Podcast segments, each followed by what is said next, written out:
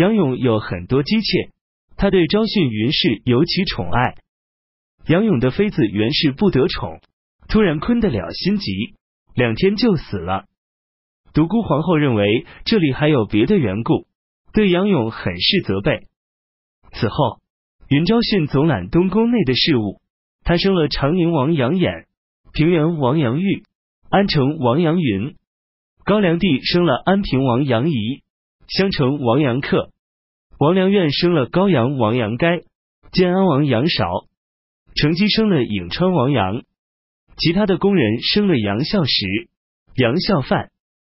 独孤皇后更加不高兴，经常派人来窥伺探查，找杨勇的过失和罪过。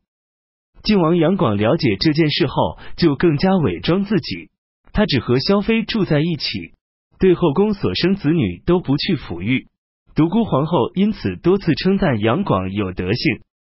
朝廷中执掌朝政的重臣，杨广都尽心竭力的与他们结交。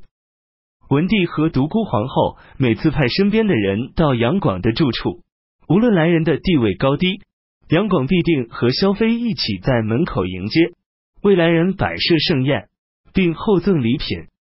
于是，来往的奴婢仆人没有不称颂杨广为人仁爱贤孝的。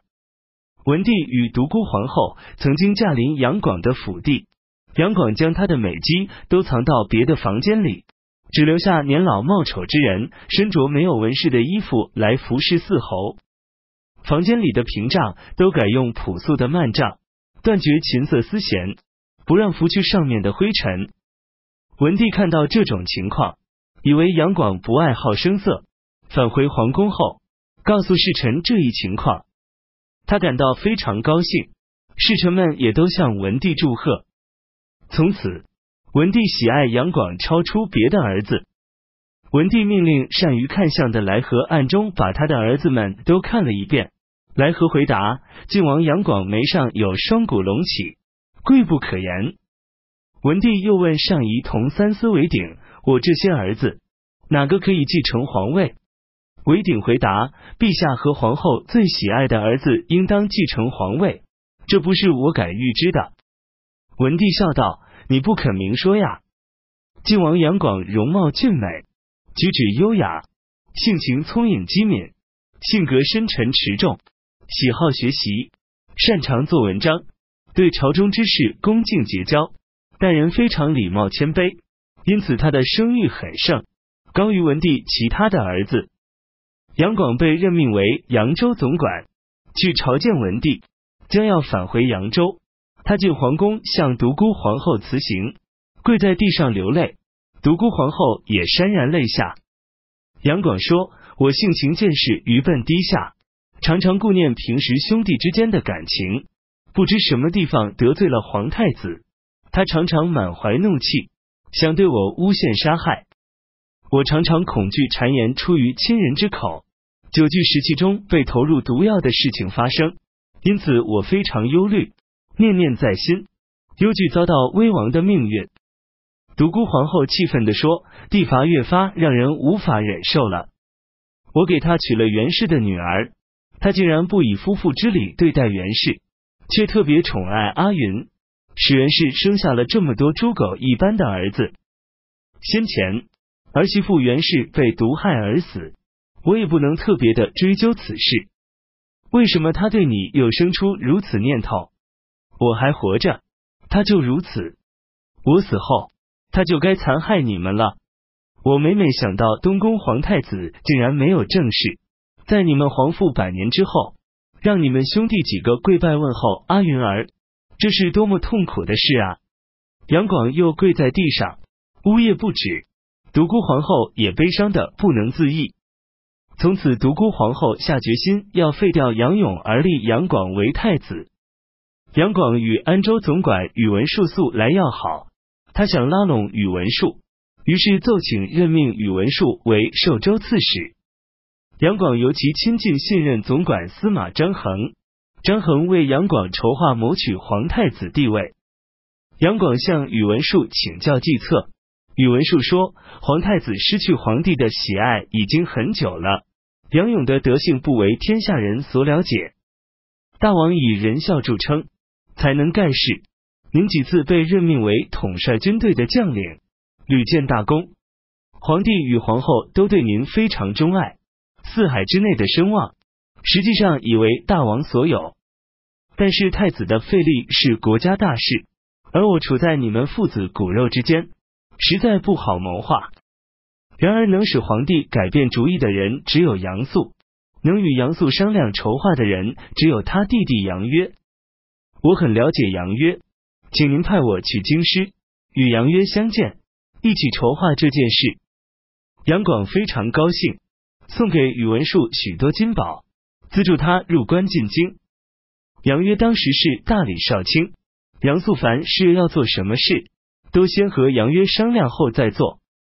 宇文述邀请杨约，陈设了许多玩物器皿，和他一起畅饮，一起赌博。每次宇文述都装作下输了，把杨广所送的金宝都输给了杨约。杨约得到很多金宝，就向宇文述略表谢意。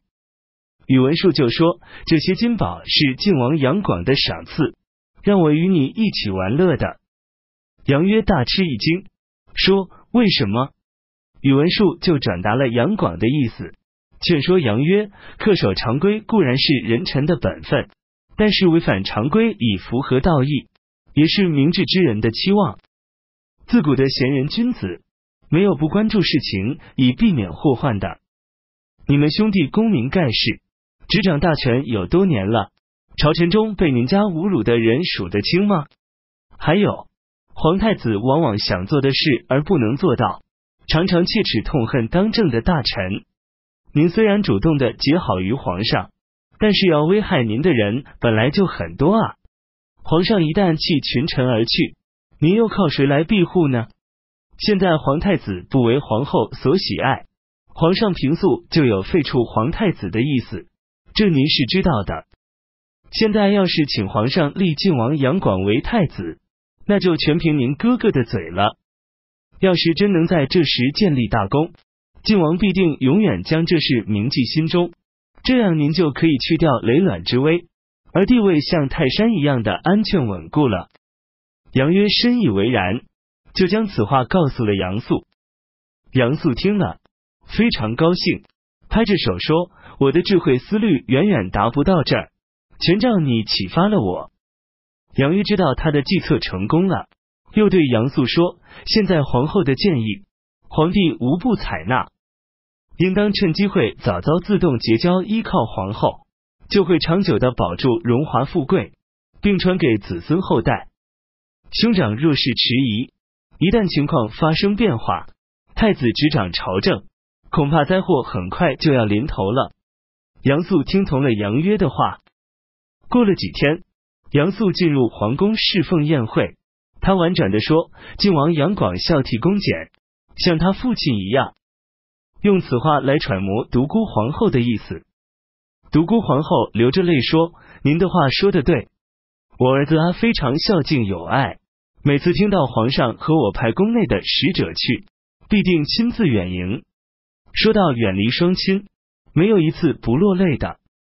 还有他的妻子也很令人怜爱，我派婢女去他那里。”他常与婢女同寝共食，哪像帝伐和阿云面对面的对奏坤，整天沉溺于酒宴，亲近小人，猜疑防备骨肉至亲，所以韦玉家爱怜阿，常常怕帝伐将他暗害。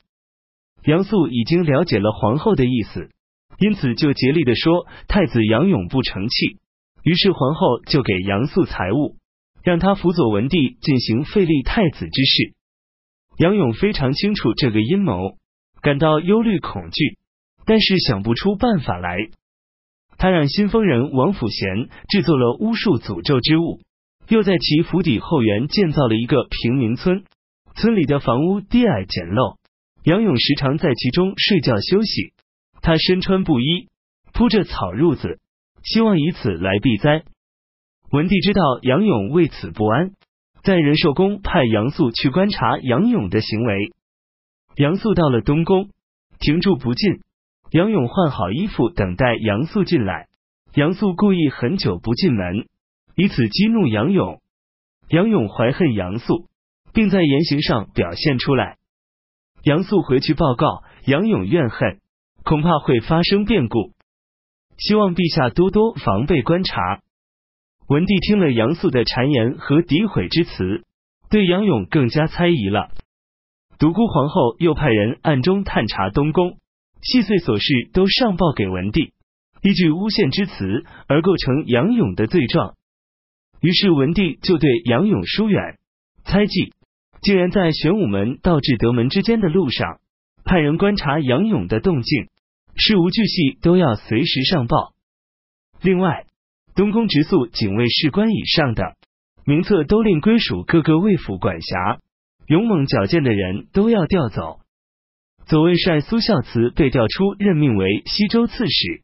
杨勇愈加不高兴。太史令袁冲对文帝说：“我观察天下，皇太子应当废黜。”文帝说：“玄象出现很久了，群臣不敢说啊。”袁冲是袁君正的儿子。晋王杨广又命令姑臧人都王府军事段达私下贿赂东宫受宠信的官吏姬微，让他暗中观察太子的动静，密报给杨素。于是朝廷内外到处是对杨勇的议论诽谤，天天可以听到杨勇的罪过。段达趁机威胁姬微说：“东宫的过失，皇上都知道了，我已得到密诏，一定要废黜太子。”你要是能告发杨勇的过失，就会大富大贵。吉威答应了，随即就上书告发杨勇。